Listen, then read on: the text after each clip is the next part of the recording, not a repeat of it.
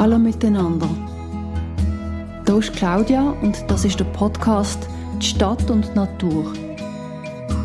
Wir alle hören sehr viel über den Klimawandel. Wir alle wissen, dass die Sommer heißer werden, die Winter vierter und die Stürme stärker. Aber wissen wir wirklich genau, was mit der Natur in unseren Städten passiert? Überall passieren im Moment kleine, manchmal auch große Veränderungen. Podcast rede ich mit Leuten, die darüber mehr wissen als ich. Und vielleicht haben sie auch etwas zu sagen darüber, wie wir alle etwas beitragen könnten zur Natur.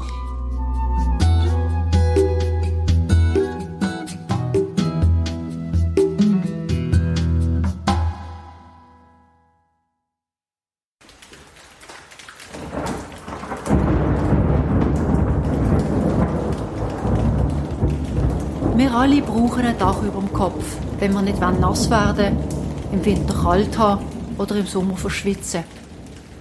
Trotzdem denken wir nicht jeden Tag über unsere Dächer nach. Im Gegenteil, Dächer sind etwas für Spezialisten, wie zum Beispiel Architekten, Dachdecker und Hauswärter oder Facility Manager, wie man heute sagt. Seit einiger Zeit sind aber die Flachdächer besonders interessant, und zwar für die Photovoltaiker und für die Gärtnerinnen, genau für solche, die Dächer begrünen. Trotzdem glauben viele, dass Photovoltaik oder PV-Anlagen und Dachbegrünungen nicht zusammen gut funktionieren. In dieser Folge sagen zwei Fachleute das Gegenteil, dass sogar sogenannte Synergien entstehen, wenn man es richtig macht. Im ersten Teil dieser Folge erzählt Markus Chrétien, der Geschäftsführer von Solar Spar, kurz über ein Projekt, wo der Verein hat können für das Requisitenlager vom Opernhaus Zürich im Kügelilo umsetzen. Solar Spar ist eine Non-Profit-Organisation, die sich seit 30 Jahren für Photovoltaik einsetzt und immer wieder auch bei Innovationsprojekten mitmacht.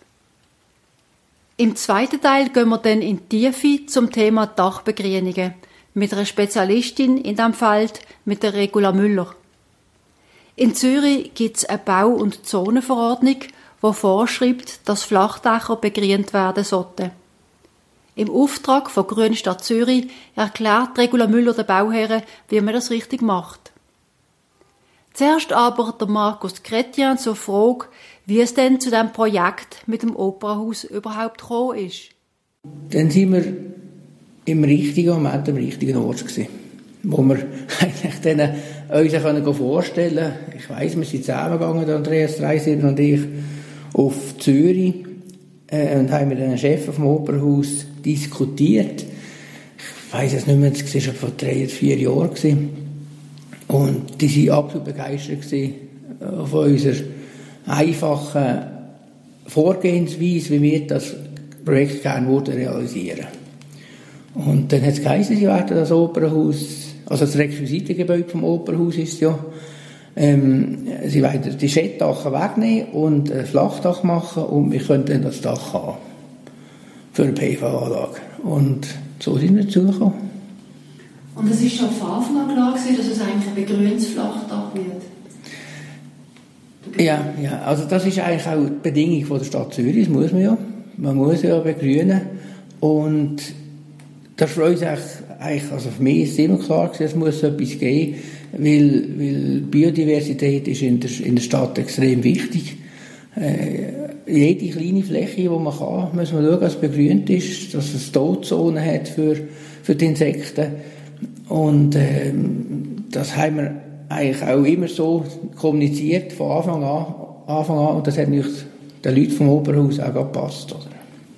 Sie haben etwas Neues ausprobiert, nämlich Sie haben also ein Problem offenbar mit begrünten ähm, Dächer mit einer PV-Anlage ist, ist Beschattung durch Pflanzen. Und sie haben etwas ausprobiert mit Mairoboter. Mhm. Es ist nicht so, alle unsere Flachdächer, die wir haben. In der Basel Stadt haben wir auch sehr viele Flachdächer. Wir haben in Luzern auf den Schulhäusern umgebaut, haben Flachdächer. Und man hat früher den Fehler gemacht, dass man, dass man die, die, die Flachdächer fest eingedeckt hat mit, mit den Panels, zu noch, Panels zu noch aufeinander gemacht. Und dann regnet es, das Wasser läuft unter die Panels unter und kann nicht mehr verdunsten, weil, weil die Sonne nicht recht dazu kommt und dann gibt es, die Panel erwärmen sich, die Panel erwärmen sich und dann gibt es darunter ein tropisches Klima, es ist feucht und dann fängt es an wachsen wie blöd. Und man hat gesagt, und das weiß man, das haben wir dazu mal falsch gemacht vor zehn Jahren, wir haben jetzt im Kögelo auf dem Requisitengebäude vom Oberhaus grosszügig aufgeständerte Anlagen gemacht, wo drunter die Sonne kann das Wasser wieder verdampfen und weil alles so schön flach ist, haben wir gesagt, jetzt probieren wir das mit dem Eierroboter zu machen, zu weihen. Das, was noch kommt, geht dem Eierroboter durch. Wir haben den Eierroboter selber entwickelt, damit er auch ähm, kantenbündig kann mähen kann, weil äh, ein normaler Meierroboter, den man im Rasen hat, daheim, der hat eine Sicherheits... Ähm, das Messer geht nicht ganz an den Rand raus, dass man nicht drunter längen kann, wenn, etwas, wenn man reinlängen Und wir haben extra eingebaut, wo das Messer an den Rand rausgeht, damit er wirklich randbündig mähen kann. Und wir haben ja austesten, es geht.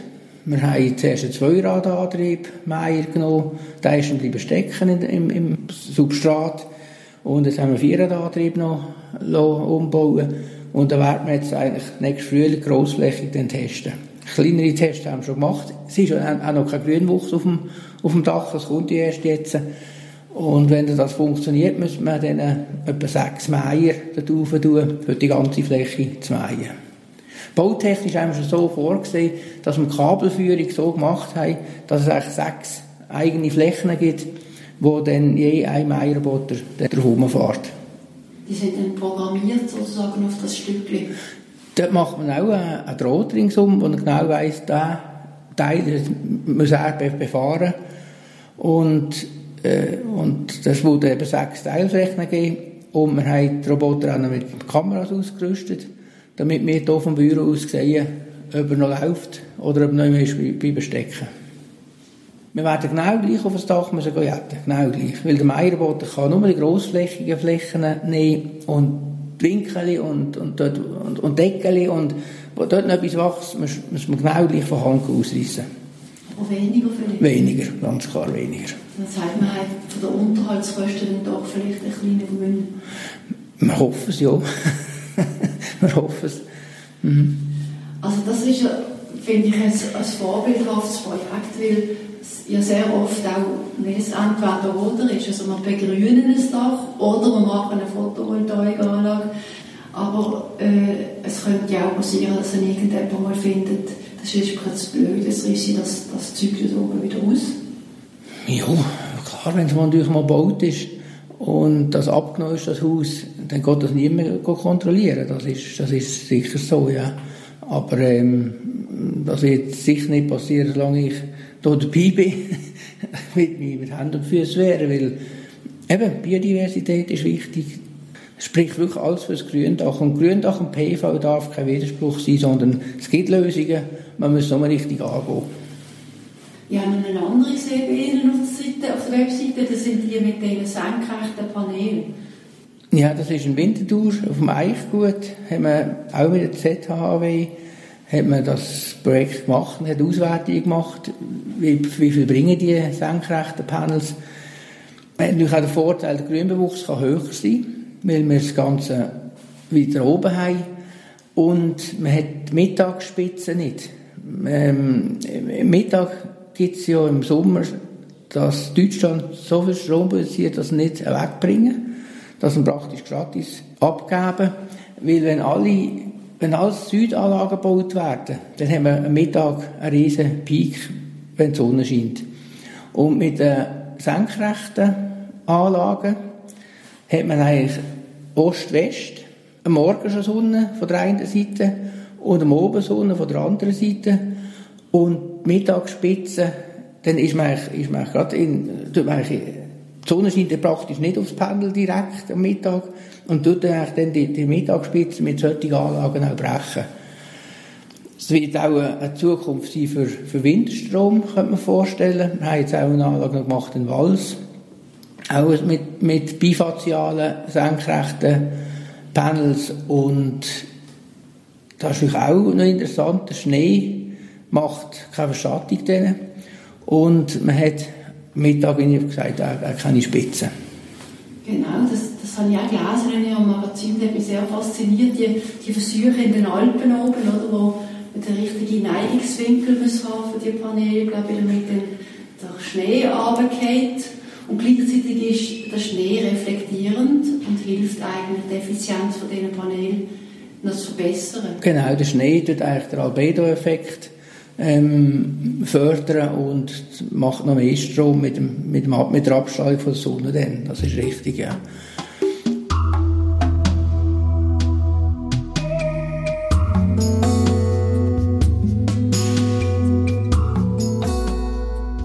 Als ich Regula Müller im Spätherbst in Zürich besucht habe, hat in ihrem Garten immer noch eine schöne Rose blüht. Wir haben kurz darüber geredet, ob der Klimawandel denn jetzt gut sei für die Rosen oder nicht. So oder so ist für Regula Müller aber klar, dass die Städte immer mehr ein Hitzeproblem werden bekommen. Sie erzählt dort zuerst die Geschichte, wie sie zur Spezialistin für Dachbegrünungen geworden ist und wie das mit dem Hitzeproblem von vielen Schweizer Städten zusammenhängt. Ja, das ist eigentlich eine lange Geschichte. Ich habe seit 1992 ein Beratungsbüro gehabt. Und im Rahmen der Ökologie ist immer mehr auch die Stadtökologie in den Fokus gerückt. Und ich selber wohne in der Stadt. Und neben der Arbeit ganz neben uns im Bündnerland ist es mir extrem wichtig, in der Stadt auch etwas zu machen.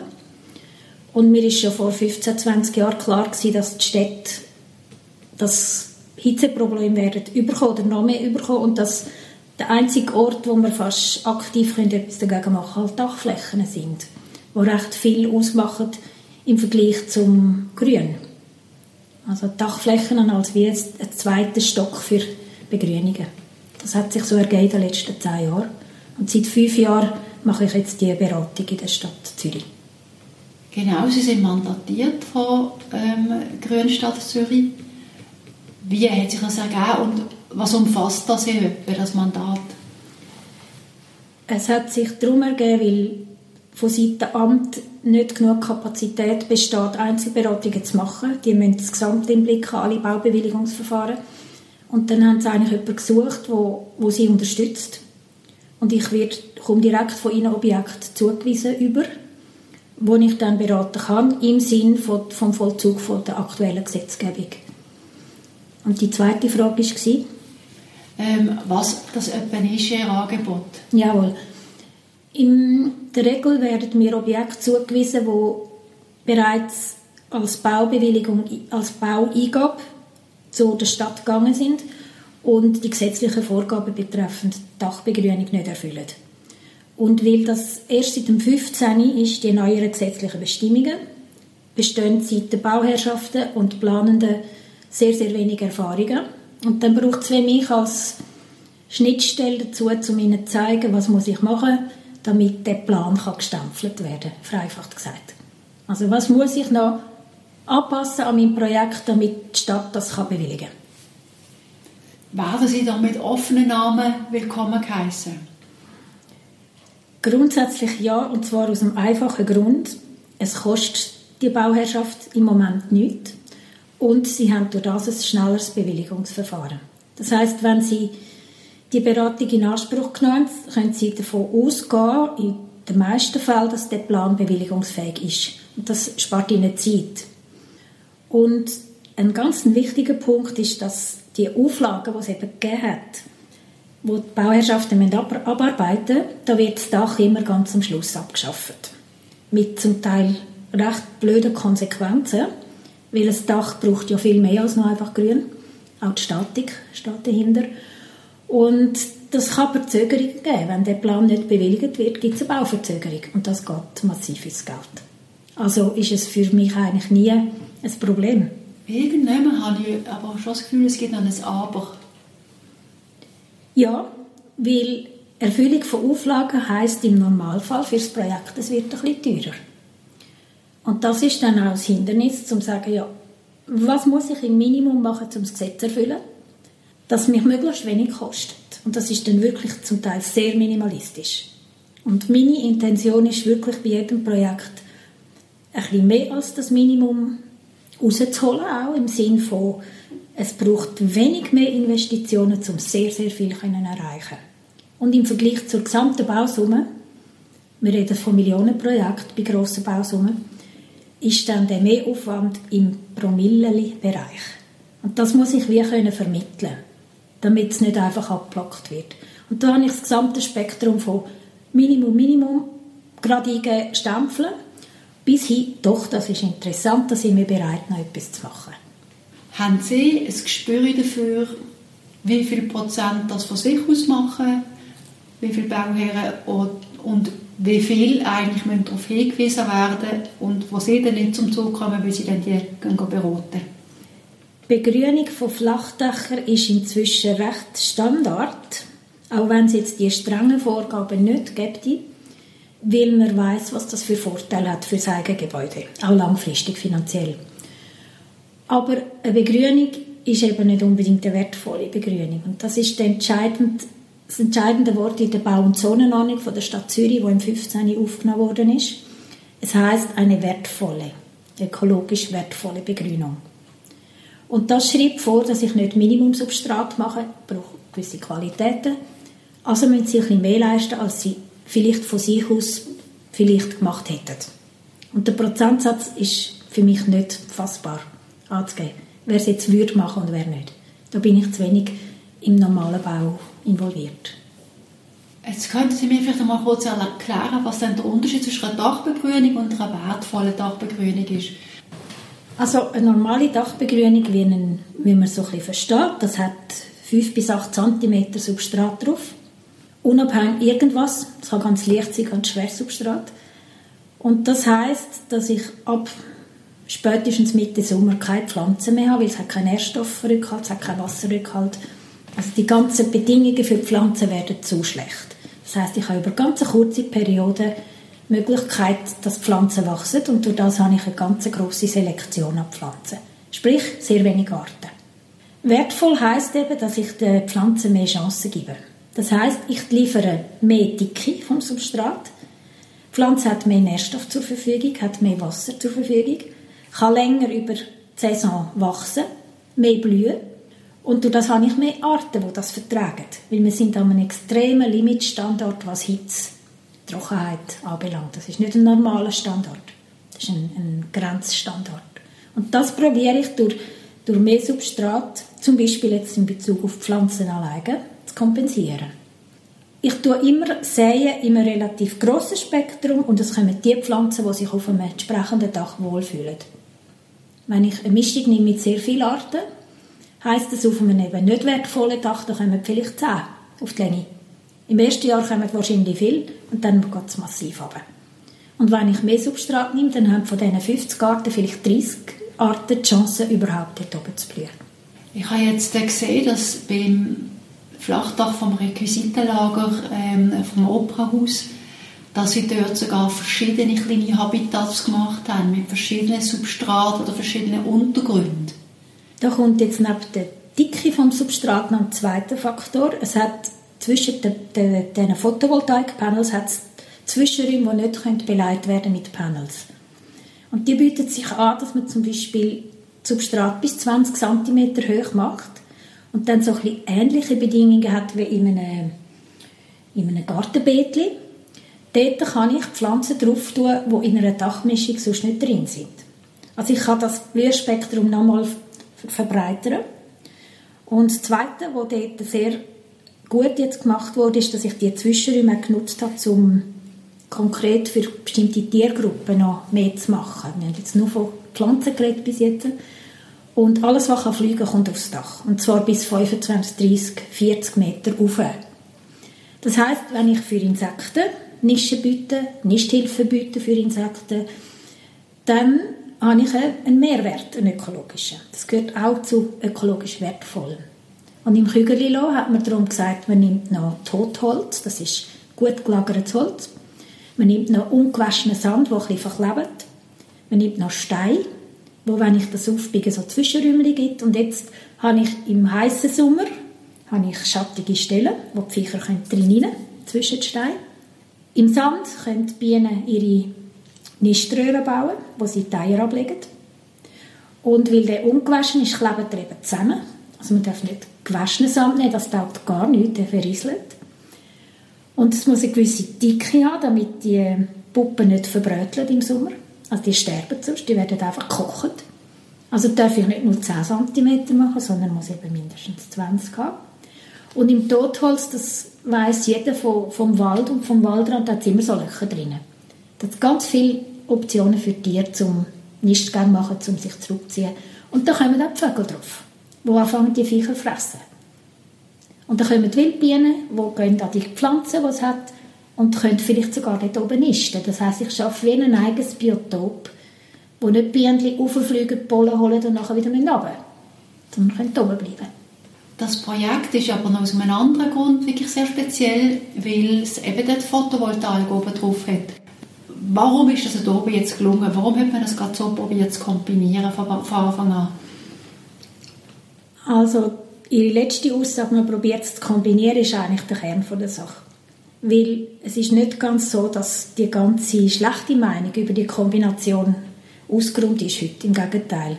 Einfach jede, jedes Fachgebiet für sich sagt, na das geht, aber das andere nicht und zusammen geht es schon gar nicht. Und das bedingt, dass man eben beide Gewerke, sagt man dem, also Photovoltaik und Begrünung, ganz eng miteinander plant. Und sonst gibt es genau die Bilder, wo, wo ich eine Beschattung habe. Durch das sinkt die Leistung von der Photovoltaik und dann wird nicht das erreicht, was eigentlich vorgesehen ist vom Energiegewinnung. Und dann ist das Grün schuld. Und das ist der Grund, dass wir jetzt auf dem Kügel mit, also es ist nicht das einzige Dach, wo das passiert jetzt, probiert, die Photovoltaikpanels zu lupfen. Das ist einmal das eine, wo wir schon gewisse Schattenwirkungen vermeiden können. Und das zweite ist, dass wir ganz gezielt im Bereich von der tiefsten Stelle der Panels, die sind ja immer schräg, dass man dort weniger Substrat drauf tut als im Schnitt. Also man tut dort wie durch Substratauflage und Qualität des Substrat mindern, dass nicht zu viel wächst. Genau um dem Projekt aus dem Weg zu gehen. Und wenn ich das gut mache, genug hoch, Substrat anpasst, Pflanzenmischung anpasst, nicht hochwachsend, dann haben die zwei Gewerke nebeneinander absolut Platz und weiterführend haben auch Synergien. Weil ein Dach ist ja ganz heiß. Da kommt prallt die Sonne drauf im Sommer.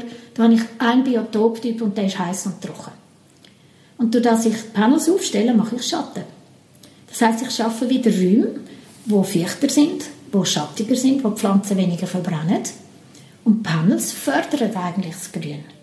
Für einen Photovoltaiker ist das dann eben der Horror, dass er sagt, das will ich nicht, wegen Schatten. Und für die Ökologie ist das ein Mehrwert. Darum passe ich jetzt das Substrat so an, inklusive, dass man noch Material nimmt, das fast nicht bewuchsfähig ist, damit die Konkurrenz eben nicht besteht. Und das überzubringen, ist, glaube ich, im Moment sehr zentral, weil einfach, die, eben die, wie gesagt, die beiden Gewerke noch zu wenig miteinander kommunizieren. Die stehen noch in Konkurrenz zueinander. Und äh, es ist klar, dass ich mit mehr Vegetation kühlere Bedingungen schaffe auf einem Dach. Gehen wir doch noch mal ganz kurz zurück zu den allgemeinen Vorteilen von Dachbegrünungen. Ich gehe jetzt mal von Ökologie weg zuerst. Wenn ich ein Kiesdach habe, habe ich im Sommer extreme Temperaturdifferenzen zwischen Tag und Nacht. Das heißt, das ganze Material, das darunter ist, die Dämmungsschicht, die Abdichtungsschicht, was auch immer, das hat extreme Spannungen auszuhalten. Und das altert schnell. Wenn ich anstelle vom Kies ein Dachsubstrat nehme, wo Feuchtigkeit drin ist, habe ich einen UV-Schutz, kann die Temperaturamplitude halbieren. Das heißt, ich habe nur halb so viel, ich habe vielleicht von, von 4 bis 40 Grad und sonst habe ich von 1 bis 70 Grad. Und das ist extrem, hat ganz starke Auswirkungen auf die Lebensdauer vom Dach. Und man sagt so generell, ein begrüntes Dach ist anderthalb Mal länger lebensfähig funktioniert als es nicht begrüntes. Und wenn man das in Rechnung stellt zu den Investitionen, die man hat für das Gründach, hat man es relativ schnell amortisiert. Das ist jetzt der technische Teil. Dann, wenn ich schon vorher gesagt habe, wir schauen auf diesen Dächern, wenn eine zweite Biotopebene zu schaffen, weil wir unten versiegeln. Gilt vor allem halt für die Städte. Und es geratet in einem bestimmten Rahmen Arten herzubringen, die dort oben wachsen, die unten nicht mehr wachsen. Und wenn ich genug Dächer habe, die nicht genug zusammen sind, mache ich eine zweite Biotopebene, wo alles, was fliegt, sich eigentlich nur noch oben bewegt. Das heißt, es ist ökologisch äußerst sinnvoll, auch zu schauen, wo hat es überall Dächer. Wenn ich ein neues Objekt habe, dort lohnt es sich sehr, bei der Nähe von der Bahn, mache ich sehr mager, bei der Nähe vom Wald, dann mache ich vielleicht grüner. Also man kann recht viel steuern, was sich dann auf diesen Dächern abspielt, ökologisch. Und wie sie sich auch vernetzen lassen. Also genau, das ist das mit den Distanzen. Wenn ich jetzt in der Stadt Zürich ein Neubauprojekt habe, wo viel gebaut wird, ist eigentlich die Chance sehr groß, dass ich in einem Abstand von vielleicht 200 Metern so wie Trittsteine habe, die grün sind, bis im Juli, August, wo die Viecher können fliegen Und wenn es die Dächer nicht gibt, dann sind sie nur am Rand. Also ich fördere die Vernetzung. Fördern.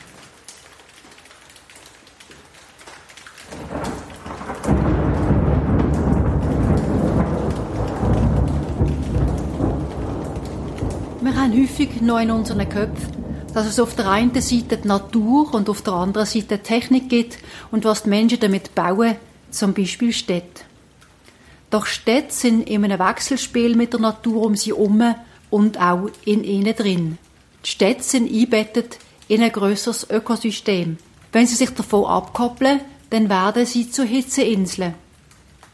Regula Müller erzählt, warum Dachbegrünungen in diesem Zusammenhang besonders wichtig sind. Das rückt immer mehr im Fokus. Nicht nur mit Dachbegrünungen, auch mit Fassaden. Jetzt, denn das wird jetzt sehr kommen mit der Fassade. Der Grund ist ganz einfach, dass Pflanzen verdunsten. Verdunstung braucht Energie, das heißt, es kühlt. Das weiß jeder, der vom freien Feld in den Wald geht, ist sofort ein paar Grad kühler, weil Verdunstung funktioniert von den Bäumen und auch bei den Pflanzen. Und man weiß auch, wie man sich fühlt auf einer schwarzen Asphaltfläche. Und indem ich eben nicht Kiesdächer mache, wo sehr stark sich erhitzen und auch Wärme speichern, sondern Vegetationsdächer, kann ich wie die 300 Quadratmeter von dem Dach aus dieser Hitzeinsel auslösen. Und wenn ich wieder genug habe von denen, kann ich recht starken Einfluss nehmen auf das Stadtklima. Sprich, den Hitzeeffekt mindern. Also es ist messbar nachgewiesen in vielen Versuchsreihen schon. Das ist nicht nur Utopie. Und dann habe ich gelesen, gibt es noch einen weiteren Effekt, das ist, das Wasser wird zurückgehalten, oben auf den Dächern. Jawohl. Durch das wir so stark versiegeln, haben wir einen ganz schnellen Abfluss. Und das überlastet unser Kanalisationssystem bei starken Regenereignissen. In gewissen Städten muss man ja zahlen pro Quadratmeter, wo das Wasser direkt abfließt. Und wenn ich es jetzt schaffe, das Wasser zu versickern lasse, reden wir zuerst vom Boden, muss ich weniger Gebühren zahlen. Und der Abfluss wird verzögert. Wenn ich ein Kiesdach habe, geht der Abfluss quasi eins zu eins zack in Kanalisation, null Komma plötzlich. Und indem ich ein Volumen schaffe auf dem Dach, wo das Wasser zurückbleiben kann, das kann man baulich ergänzen mit gewissen Massnahmen, dass es noch mehr wird, dann habe ich bei einem Starkregenereignis bis zu 60, 70 Prozent Rückhalt vom Wasser, man sagt dem Retention, wo dann ganz langsam wird. Das heißt, ich kann die Spitze brechen. Und das ist für die gesamte Infrastruktur der Kanalisation äußerst wertvoll und verhindert, dass ich am Boden unten muss riesen Flächen oder Volumen bereitstellen, um das Dachwasser aufzufangen, das schnell kommt. Und in der Stadt, wo jeder Quadratmeter so teuer ist, ist das auch eine sehr grosse Ersparnis. Ich sage ein Beispiel. Es gibt ein Bauprojekt in der Nähe vom Hauptbahnhof. Da hat man in Gebäude in den Keller müssen Volumina einbauen, um das Wasser von den versiegelten Außenflächen zu sammeln, weil sie nicht haben dürfen, dass sie Kanalisation einleiten. Das sind hochpreisige Gewerbeflächen und die haben müssen Volumen tragen, weil sie das Wasser retentieren. Also sie müssen das Wasser zurückhalten, weil sie nicht dürfen in die Kanalisation so schnell. Und dort hat man jetzt 60 Prozent der Dächer grün gemacht, mit, einer guten, mit einem guten Wert, damit das Volumen unten nicht noch grösser wird. Also es hat absolut direkte wirtschaftliche Konsequenzen auch. was würde es brauchen, dass gerade die wahnsinnig vielen Vorteile, die Sie jetzt schon aufgezählt haben in den letzten 15 Minuten, damit die wirklich noch mehr bei den Bauherren, bei den Investoren nachkommen? Ganz transparente Kosten zahlen. Weil das ist das, was einfach als erstes und wichtigstes Argument kommt, wenn nicht jemand sowieso schon ein bisschen sensitiv ist auf Biodiversität. Aber das ist leider ein kleiner Teil. Weil, wenn ich ein 20 Millionen Projekt habe, dann ist nicht Biodiversität das Thema, sondern dann sind die Renditen ein Thema. Völlig klar. Das heißt, ich muss wie Denkweise von den Investoren, von den Bauherrschaften übernehmen und dort liefern, wo sie etwas für sich herausziehen können. Und ich habe auch schon die Erfahrung gemacht, wenn man Zahlen liefern kann, eben Langfristinvestitionen, Amortisationszeiten, dass dann auch Biodiversität das Thema kann sein Einfach als angenehme Folge von Massnahmen, die sie treffen, damit sie wirtschaftlicher bauen können. Ich merke, man muss sie sehr bei den Zahlen abholen. Wieso funktioniert das Projekt? Und bei Privaten ist es vielleicht ein bisschen anders. Dort, glaube ich, ist der Aspekt Biodiversität viel einfacher äh, zu vermitteln, weil die sind näher beim Boden. Die haben vielleicht einen Garten oder, oder einfach, dort finde ich es viel einfacher, das direkt zu vermitteln. Und wenn es dann 3000 Franken mehr kostet, dann muss man anfangen zu diskutieren. Was könnte man machen? Minimal. Was wäre super gut? Und dann muss jeder Private entscheiden, will ich das oder nicht. Aber dort sind die Entscheidungen ein bisschen mehr dann über den Magen und über das Herz als bei den Grossen. Hat das vom Unterhalt von einem, von einem grünen Dach, ist das etwas Kompliziertes?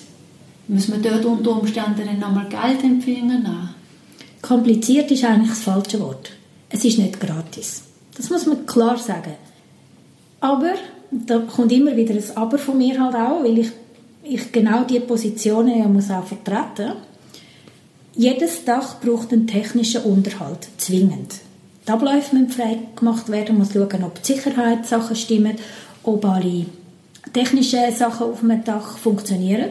Einmal im Jahr muss sowieso jemand rauf. Und ich rede jetzt zuerst ein bisschen von einem kleineren Dach, das begrünt ist. Wir haben jetzt einfach, die, wenn wir anfangen, mit höherer Substrat zu machen, wächst mehr. Und das haben wir jetzt auch gemerkt. Dann muss man während man den Unterhalt technisch macht, jemanden haben, der auch den grünen Unterhalt machen kann.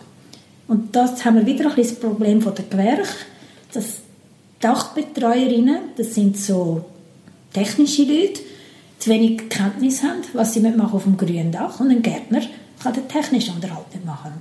Und jede Stunde kostet, aber ich habe ein 500 Quadratmeter Dach, der soll zweimal im Jahr vier Stunden rauf, das sind acht Stunden, und er ist 100% angestellt als FM, als Facility Manager.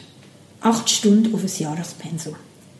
Man muss einfach dann sagen, es kostet, es braucht einen Einsatz, einen korrekten Einsatz, aber im Verhältnis zu den Unterhaltskosten sonst vom ganzen Gebäude ist das recht wenig.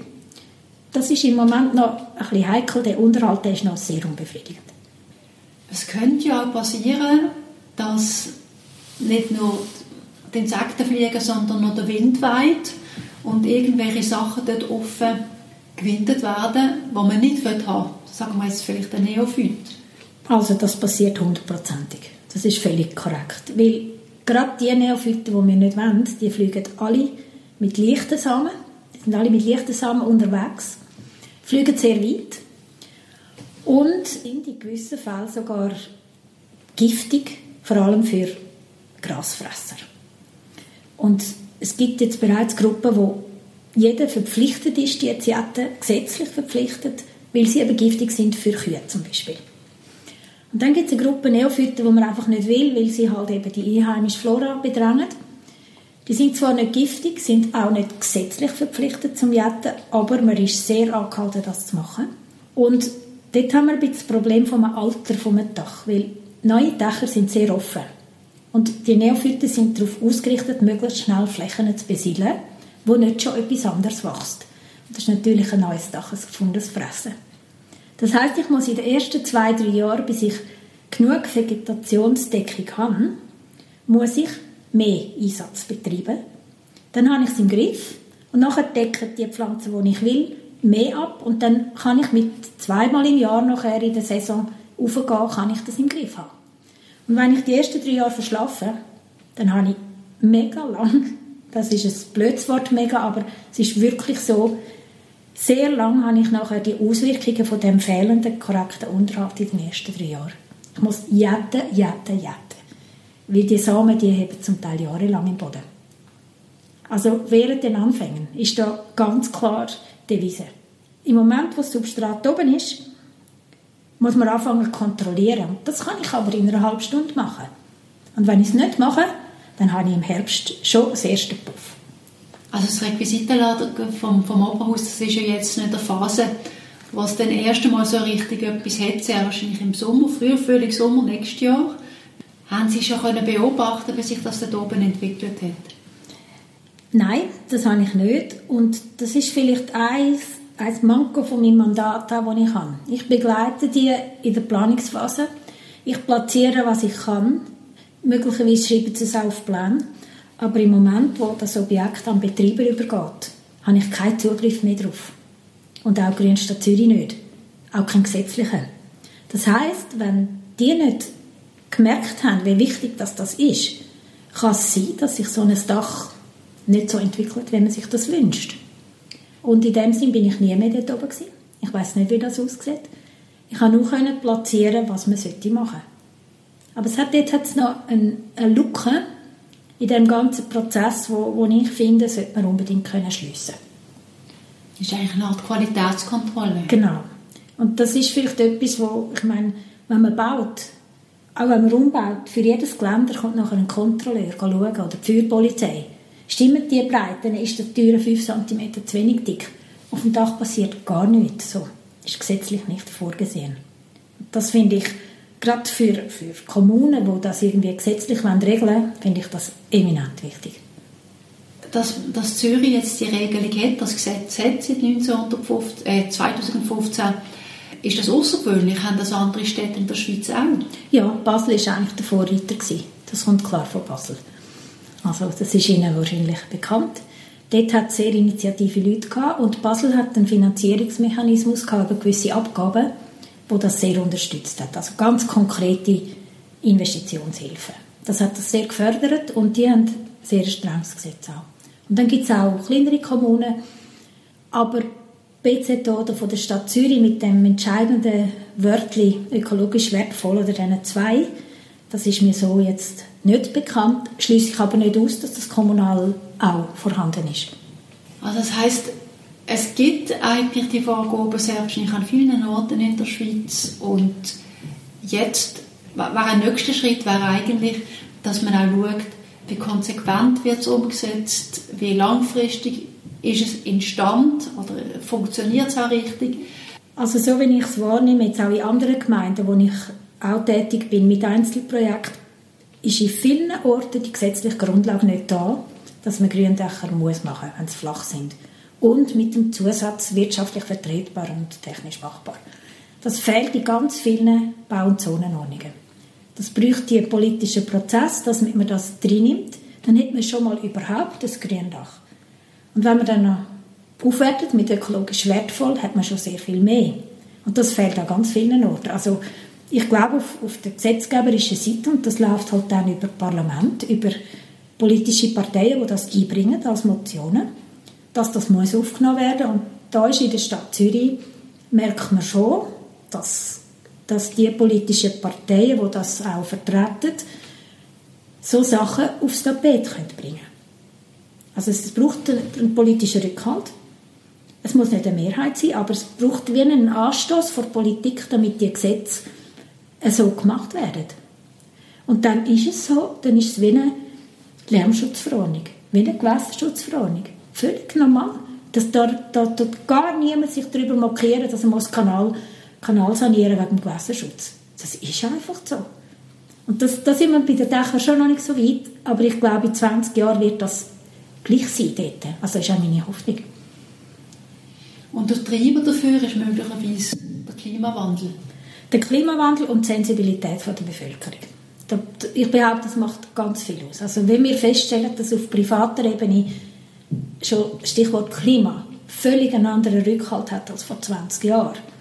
Oder eben Biodiversität mit all diesen Aktionen. Das merkt man auch in Quartieren wie da, wo ich wohne. Das sind nicht biodiversitätsaffine Leute per se.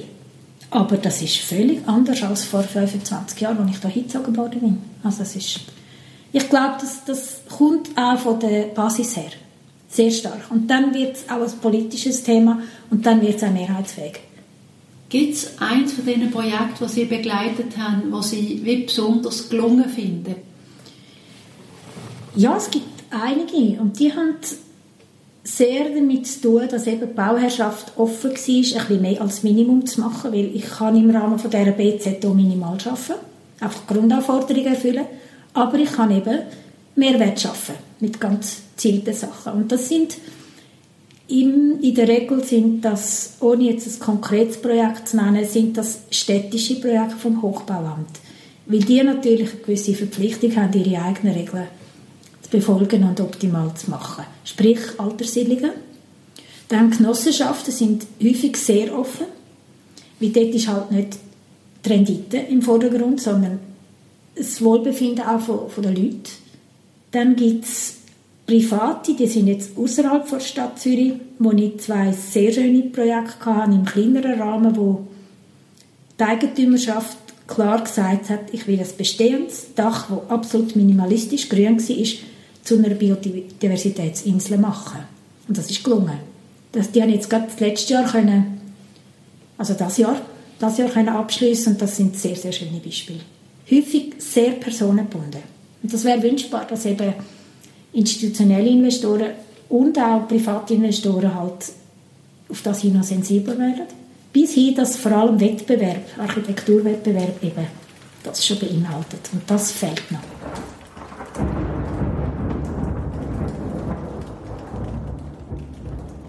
Mir hat das Bild von der Regula Müller sehr gefallen. Sie hat vorher über grüne Dächer gesagt, sie seien wie eine zweite Biotopebene oder ein grüner Raum. Ja, das, das ist auch fast die einzige Chance in den Siedlungsgebieten. Man muss vielleicht schon sagen, die Intention sollte eigentlich noch mehr richtig intensiver gehen auf den Dächern. Gerade wegen der Klimawirkung. Ich meine, ein Dach, das im Juni kahl ist, oder Mitte Juli, auch wenn es eigentlich gut gemacht ist, das hat nicht mehr den gleichen Klimaeffekt wie ein Dachgarten. Mit einheimischen Pflanzen, mit viel Humus, mit viel Vegetation. Also die Stoßrichtung sollte schon noch richtig intensiver gehen, inklusive Nutzung der Dächer als Raum, sprich äh, Dachgarten. Also das, was wir jetzt machen, die extensiven Dächer, sind in 99% der Fälle nicht begehbar. Das heißt, ich mache Biotop, hat da alles, haben seine Ruhe, aber ich bin eingeschränkt, weil ich ja nicht will viel Unterhalt machen. Und im Moment, wo ich so Dachflächen als Teil vom Haus und vom Außenraum brauche, für die Leute auch, habe ich mehr Gewicht, da kann ich mehr intensiv machen, da habe ich mehr Pflanzen, habe ich mehr Volumen, habe ich mehr Verdunstung, habe ich mehr Kühlung. Also sie sind ja so ein bisschen verschiedene Biotoptypen, die eigentlich oben auf den Dächern kommen.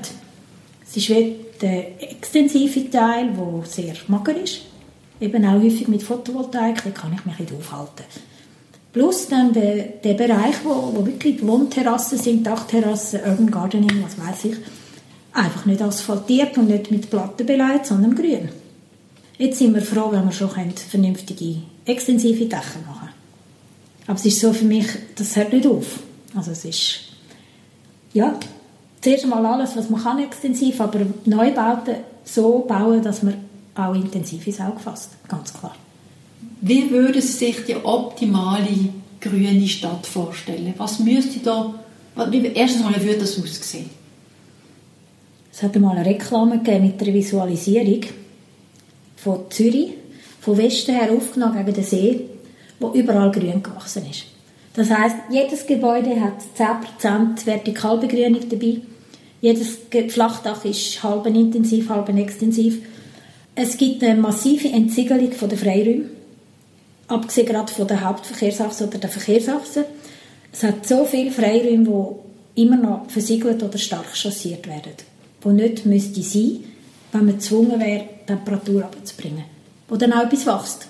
Und es gibt sehr spannende Untersuchungen von der WSL unter anderem auch. Äh, was gefällt den Leuten im Bereich Fossilien? Und es ist völlig klar aus Bilderserien, wo die meisten Punkte abgegeben werden. Das ist nicht das Asphaltierte, das ist nicht der Lehrraum, die Freiraum, das ist der, das, wo man sich wohlfühlt, mit ein bisschen Ecken, mit Nischen, mit Räumen, mit Unterteilungen, mit hohem Grün und tiefem Grün, etwas sehr Vielfältiges. Und das ist genau das Anliegen, wo auch die Biodiversität zu gut kommt. Also die Präferenzen der Leute sind für mich ziemlich eindeutig. Und die kollidieren sehr häufig mit der Selbstverwirklichung der Planenden. Die Architektur, zum Teil auch die Landschaftsarchitektur, einfach noch zu fest für sich selber plant. Und nicht für die Leute, die nachher dort sich aufhalten wollen und müssen und sollten. Und das finde ich ist noch ein recht wichtiger Punkt.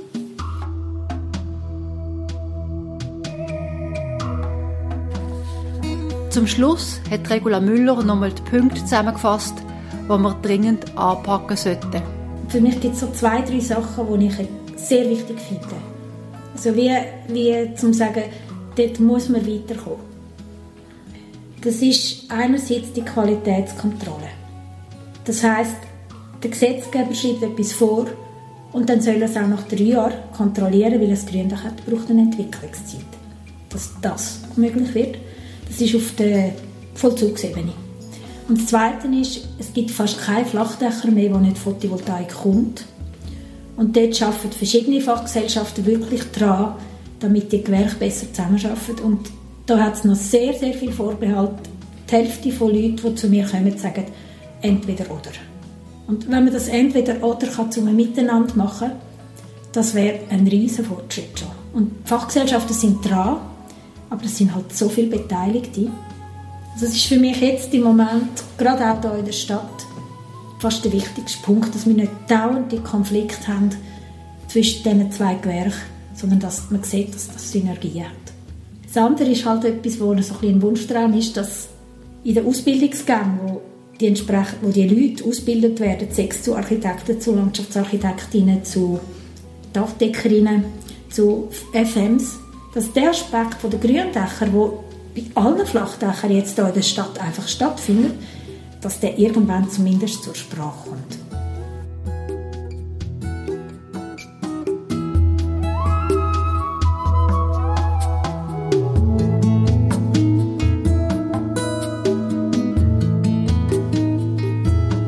Das ist die vierte Folge von Natur und Stadt und ich hoffe, dass sie Ihnen gefallen hat. Ich danke Markus Chrétien und der Regula Müller herzlich für ihre Zeit und hoffe, dass die beiden Gewerke noch stärker zusammenfinden. Wenn es Ihnen gefallen hat, dann bitte weiterempfehlen. Ich würde mich freuen, wenn Sie auch das nächste Mal wieder zuhören würden.